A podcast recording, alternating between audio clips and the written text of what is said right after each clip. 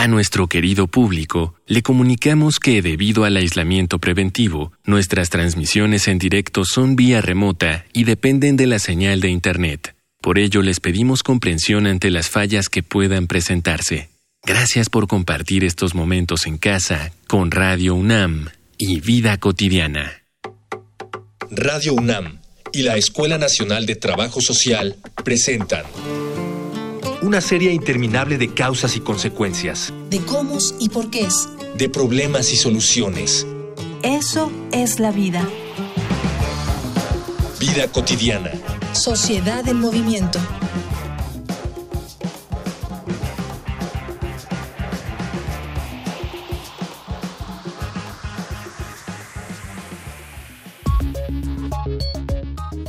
La sociedad humana es una derivación inevitable de su expansión y su necesidad de relacionarse entre sí. Más allá de los constructos económicos que hemos hecho para que cada quien aporte un valor específico dentro de esta estructura, somos seres que necesitan de vínculos e interacción con otros miembros de nuestra especie para sentir bienestar. El confinamiento necesario durante esta emergencia sanitaria ha trastornado en extremo nuestra interacción. Por un lado, evita que entremos en contacto con nuestros semejantes o que ejerzamos con libertad nuestro derecho a reunirnos, y por el otro, debemos relacionarnos casi de manera forzosa con nuestra familia o con las personas con quienes compartimos nuestro hogar. Lamentablemente, el hecho de ser familia ha demostrado no ser suficiente para evitar fenómenos como la violencia. En esta emisión de Vida Cotidiana, Sociedad en Movimiento, hablaremos sobre las familias en el COVID con la maestra María del Rosario Silva Arciniega, profesora de la Escuela Nacional de Trabajo Social, y con la maestra María del Rocío Corral Espinosa Monsiváis, directora general del Centro de Apoyo a la Mujer Margarita Magón, AC. Dialogar para actuar, actuar para resolver.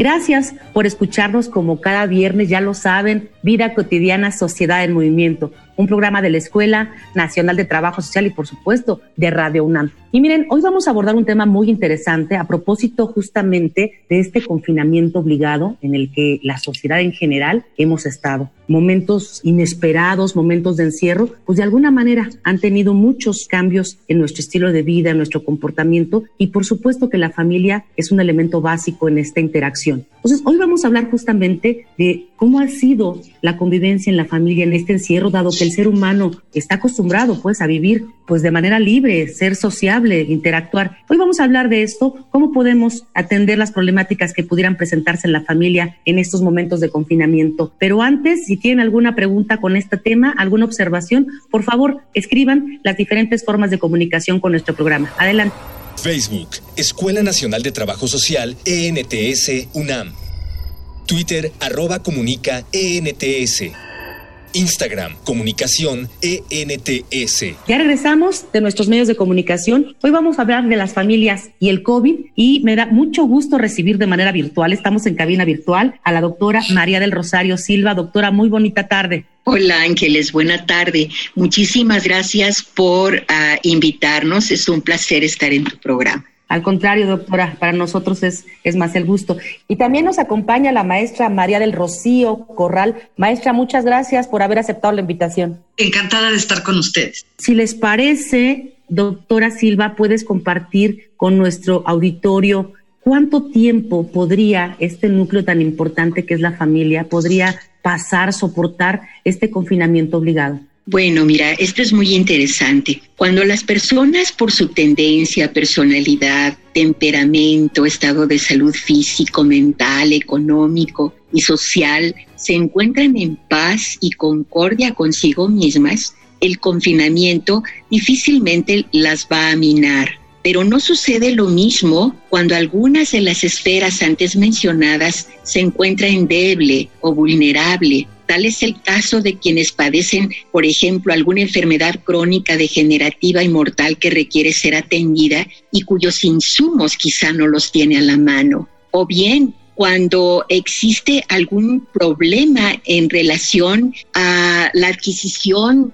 de trabajo y de remuneración adecuada para la familia En ese sentido, las personas se van a sentir inquietas. Igual cuando la persona tiene alguna dificultad para relacionarse con alguno de los integrantes de la familia, entonces el confinamiento va a ser difícil.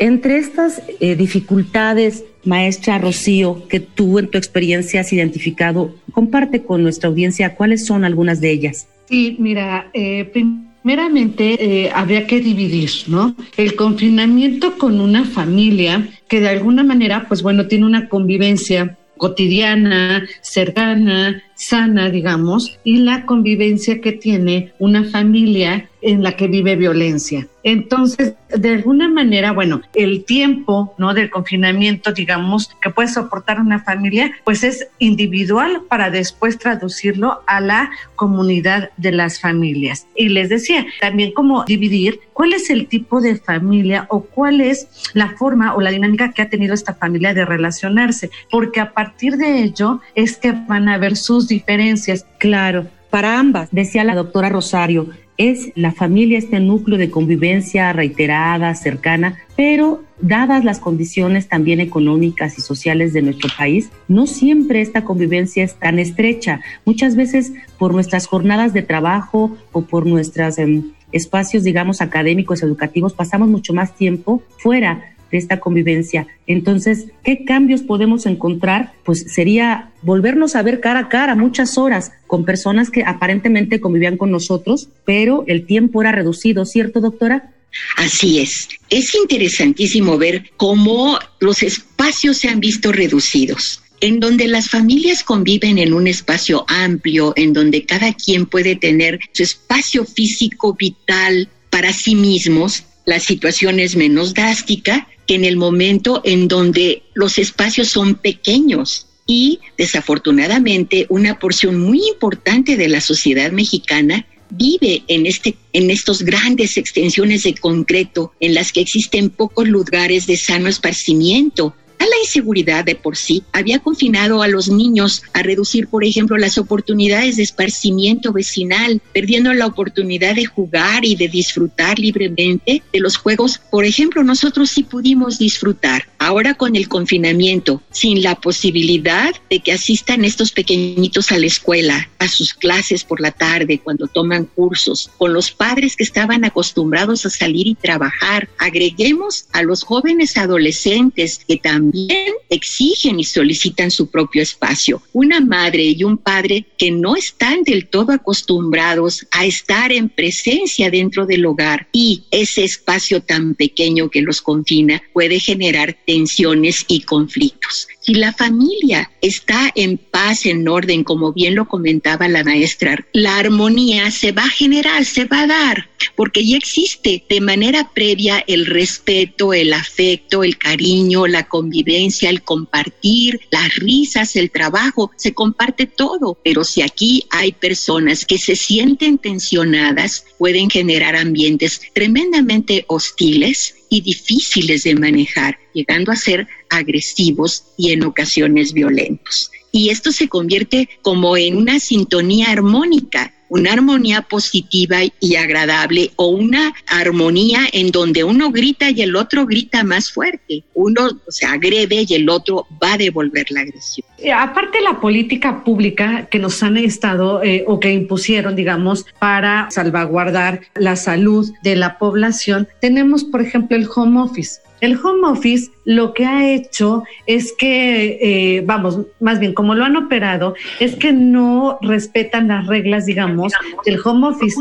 Es decir, que no se tienen las ocho horas de trabajo, etcétera, sino que pues la gente tiene que estar respondiendo correos electrónicos, cuestiones de trabajo, pues bueno, hasta en 12 horas o más, ¿no? En la noche todavía están mandando correos de trabajo, etcétera. Pero además, ¿no? Le sumamos esta idea de que las niñas y los niños adolescentes también y jóvenes estudien por estos medios electrónicos en donde se les ha dejado un sinfín de tareas. Entonces también tenemos una sobrecarga de actividades que en su mayoría he visto desde una perspectiva de género la han tenido las mujeres. Obviamente esto lo que genera es estrés, es agotamiento de toda una serie de carga de trabajo entre el home office, entre las tareas y las actividades escolares de las niñas y niños y también las actividades del hogar. Ahora bien, debemos de reconocer que pueden haber conflictos, es decir, pues de alguna manera distintas opiniones de, respecto de un tema, pero eso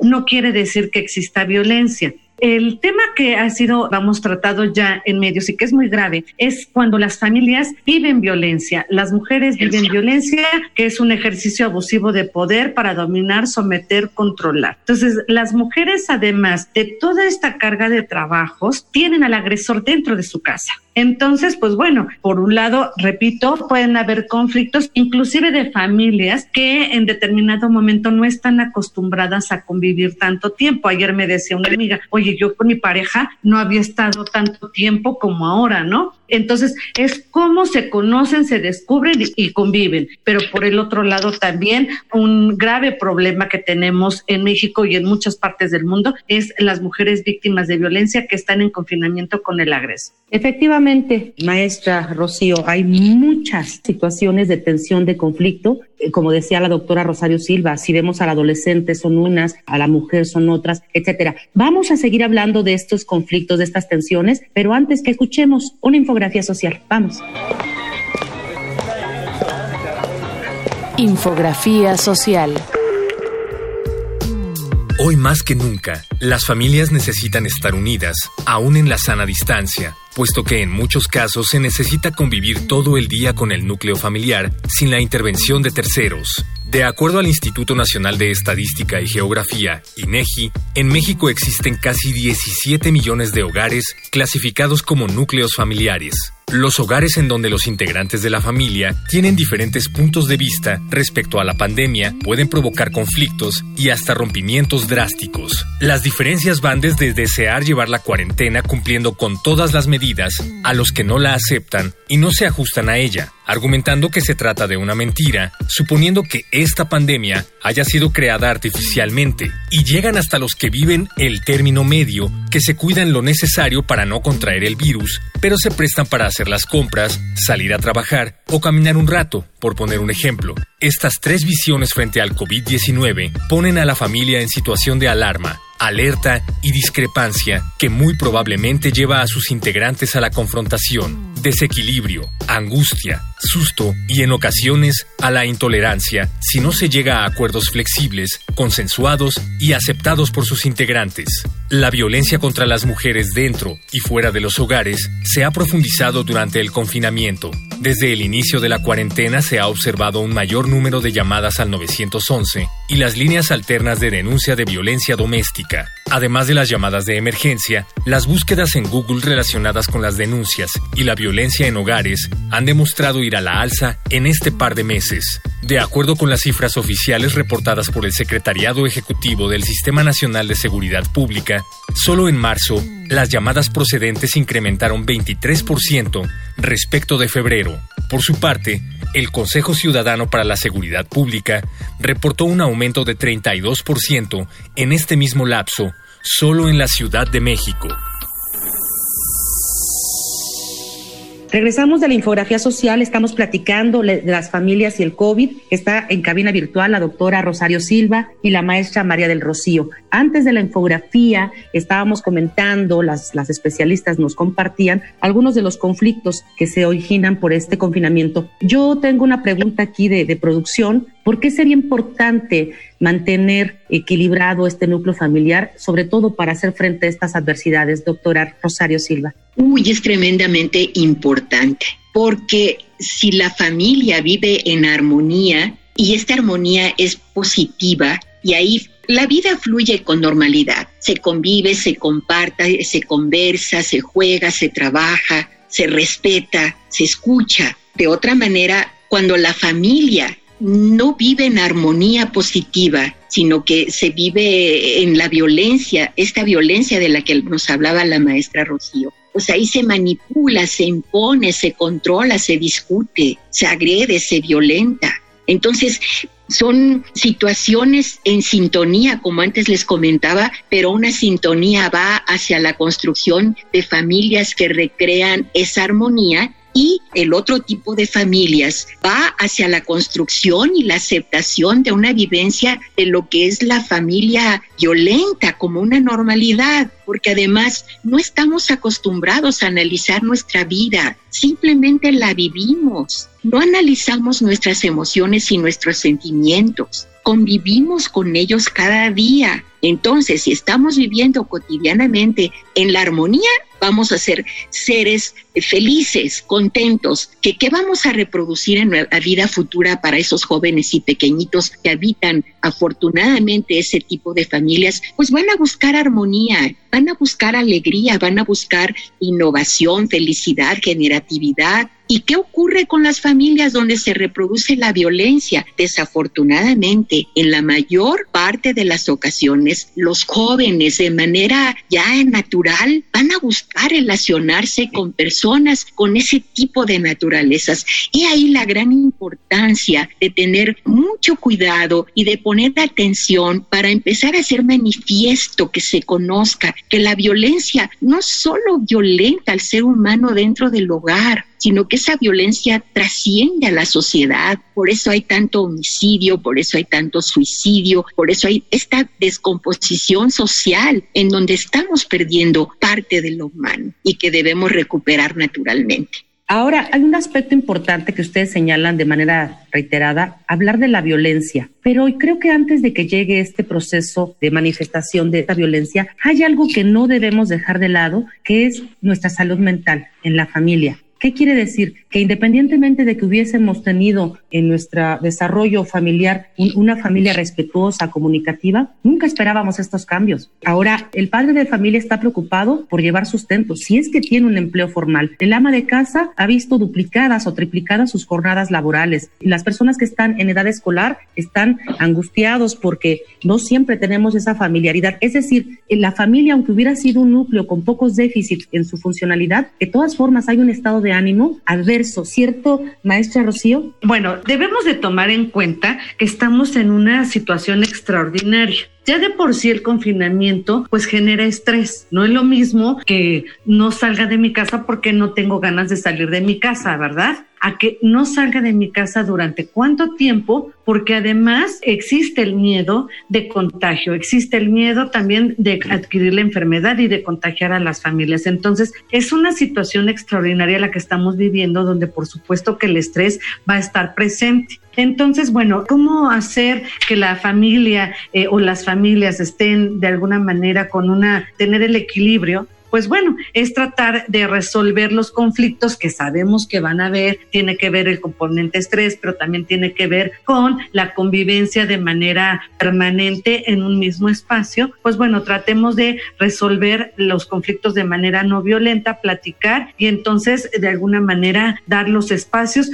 no solamente los espacios físicos, porque ya lo decía la doctora, en muchos lugares no se puede de que pues bueno, ya me voy al salón, ¿verdad? Pero de alguna manera dar la oportunidad de poderse relajar. Aquí la situación es que no solamente es que detone violencia, puede ser que debido al estrés surjan ciertas situaciones de alguna manera extraordinarias también en las familias, pero lo que también estamos viendo y el estudio que se está haciendo también a nivel República Mexicana es que las familias donde ya existía violencia hay un mayor riesgo y que eso me parece sumamente importante de compartir. Está habiendo un mayor riesgo de feminicidio, un mayor riesgo de violencia sexual en contra de niñas y niños, entonces, vamos, no es solamente lo que pueda resultar del estrés de familias que a lo mejor, pues bueno, pueden desarrollarse o convivir de manera armónica antes de la pandemia y que solamente sus conflictos pueden derivarse de este estrés o de este miedo que se ha generado en la población. Pero también hay que voltear a ver las familias que ya tenían una situación de violencia y que se ha incrementado a partir del confinamiento. Entonces, sabemos, por ejemplo, que los juzgados están cerrados, no hay actividades, solamente hay fiscalía, es decir, en materia penal, que pasan con las órdenes de protección. Entonces, me parece que estamos, sí, en una situación en donde las familias, pues estamos eh, de alguna manera aprendiendo, reaprendiendo y que falta política pública todavía para poder entonces atender estas familias que no son como las que nos han contado o como las que imaginamos, donde todo es felicidad, todo es amor, sino que hay muchas familias en la República Mexicana, en Ciudad de México, que no es así, ¿no? Que existe violencia y que nos están atendiendo. Sí, maestra, es, es muy clara tu reflexión Evidentemente, con estos momentos que estamos viviendo, eh, ya lo decías tú, se ha exacerbado la violencia que de por sí ya vivían algunos núcleos familiares y en otros pues se ha generado el estrés y algunos cambios, bueno, pues propios de, de un encierro. Hay algo que distingue nuestro programa, que son algunos testimonios de esta temática. Vamos a Voces en Movimiento. Voces. Voces en movimiento. Yo soy Iván Argueta, tengo 19 años y actualmente estoy cursando la universidad. Ha cambiado mucho la rutina que tenía yo antes a la que tengo justo ahora. Yo veía que pues ahora todos estamos más juntos, más unidos. Yo antes estaba casi todo el día en la calle, literalmente casi todo el día. Porque tenía que ir a la universidad, tenía que ir a la biblioteca por tareas, iba con mis amigos, casi no estaba en casa con mi familia mi mamá lo mismo y mi abuela lo mismo. Por lo general eh, mi mamá trabajaba y mi abuela salía con mi tía o al parque con mi hermana. Pero pues ahora que podemos estar un poco más juntos, como que estamos llegando a conocer facetas y cosas entre nosotros mismos que antes a lo mejor no nos contábamos. Me estoy acercando bastante a mi familia. Puedo pasar ratos más agradables de lo que antes podía, sinceramente. Hola, yo soy Vanessa, soy madre de dos niñas, una de nueve años que actualmente cursa tercero de primaria y otra de cinco años que cursa tercero de kinder y este, pues, soy psicóloga. Sí, mi dinámica familiar ha cambiado mucho a partir de la cuarentena porque mis hijas iban a la escuela, entonces ahorita pues es todo un reto el educarlas en la casa, seguir como los programas y las actividades que nos proponen la sede los maestros. Bueno, pues ahora es todo aquí desde casa, trabajo, escuela, niñas, juego, actividades también en las tardes, ballet, karate, todo lo hacemos en casa, entonces pues sí, se ha cambiado mucho. Ahorita estamos viviendo un momento de mucho estrés, la familia, las mamás, y repente nos estresamos un poco por cómo cumplir las responsabilidades de la escuela, lo que nos dejan, y sin darnos cuenta sometemos también a los niños a mucho estrés. Pues sí, que los papás nos relajemos, porque después de esto pues los niños van a regresar a sus escuelas y bueno, pues van a seguir su dinámica normal, ¿no? Entonces y vamos a estar en casa con ellos enseñándoles que sea una experiencia bonita pues para todos y en especial para ellos. Vamos a, centrarnos, si quieren, les invito a, ustedes, quienes son nuestras especialistas, a que podamos centrar este último segmento que es como de despedida en poder perfilar algunas estrategias, algunas ideas que podríamos estar adoptando en nuestros núcleos familiares para atender de una mejor manera los conflictos que se están presentando y por otro, pues disminuir estos, digamos, espacios de violencia. Doctora Silva. Bueno, algo que es muy importante es que cuando una persona esté molesta, esté muy, muy enojada, en ese momento se le dé la posibilidad de tener un poco de espacio para ella misma procurar no hacerla en ese momento cargo de su enojo y su molestia, sino esperar a que se le pase, porque de otra manera, si nosotros entramos para que haya un conflicto se requieren dos. Entonces, dejarle, uno está enojado, uno está molesto, uno está irritado, quizá agrediendo, déjenlo, denle un espacio solo para que reflexione, para que se le baje el enojo, para que se sienta más tranquilo y entonces quizá posteriormente platicar con él o, o, con ella y hacer entender lo que está ocurriendo. Igual con los niños, en el momento del enojo, del berrinche, denles un poco de espacio. Y bueno, nunca olvidar los límites. Siempre es importante tratar de poner el límite hasta dónde se puede permitir la violencia, hasta dónde se puede permitir el enojo y hasta dónde no, para que esto no vaya en crecimiento y genere un ambiente hostil en aquel en donde es difícil convivir. Gracias, doctora. Me gustaría mucho que pudiéramos cerrar con la maestra Rocío. Tú decías anteriormente que en estas violencias que están las familias viviendo, algunos elementos que, limitan su atención, como los juzgados que están cerrados, algunas instancias de atención, hablar, sí, como tú lo decías, de modificar el ámbito de la política pública. ¿Cómo hacerlo también desde, desde un encierro? Los profesionistas, las instancias también están trabajando medianamente. ¿Cómo podemos mandar un mensaje a estas familias que sí lo están viviendo, la violencia de manera constante? Adelante. Bueno, existen líneas de contención emocional, ¿no? Que también es muy importante y que, donde se puede trabajar la angustia y el estrés, etcétera. Si viven violencia, no hay una atención a mujeres en el, en el número en el 911. O sea, no es de que se queden sin atención, sí hay, ¿no? Se tramitan medidas de protección, que hay turnos tanto familiares, civiles como en materia penal. Y también vemos organizaciones de la sociedad civil que seguimos trabajando en la atención, tanto la asesoría jurídica como también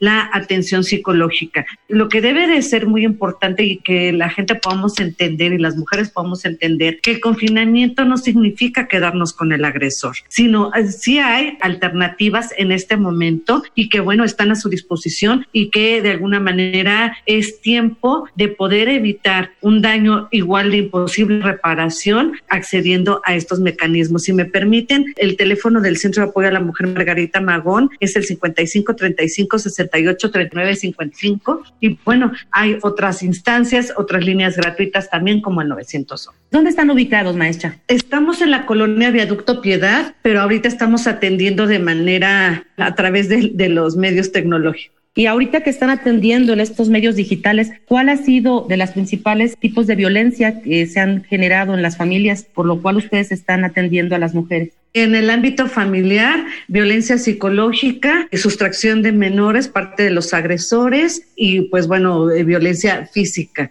En determinado momento, aunque nosotras no llevamos materia penal sino familiar, se han comunicado con riesgo feminicida también. Muchísimas gracias, maestra. Doctora Rosario, un mensaje de despedida como de agradecimiento. Nosotros te agradecemos mucho que hayas estado con nosotros en el programa. Es un mensaje último. Que guarden su salud mental, que procuren mantenerla lo más libre de conflicto posible, porque de la salud mental depende la salud física. Ahí donde está minada aparece con mayor prevalencia las crisis de ansiedad, de desesperación que llevan definitivamente a la salida de trastornos psicosomáticos que afectan posteriormente y vulneran la salud física. Gracias, gracias doctora.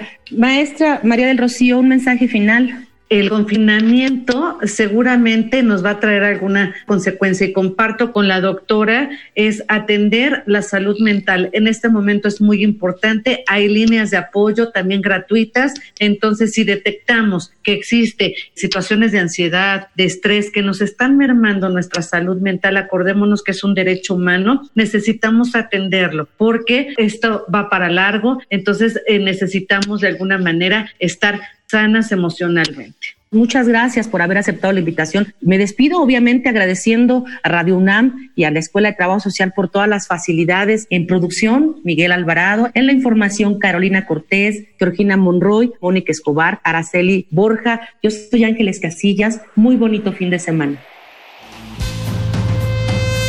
Vida cotidiana es una coproducción entre Radio UNAM y la Escuela Nacional de Trabajo Social.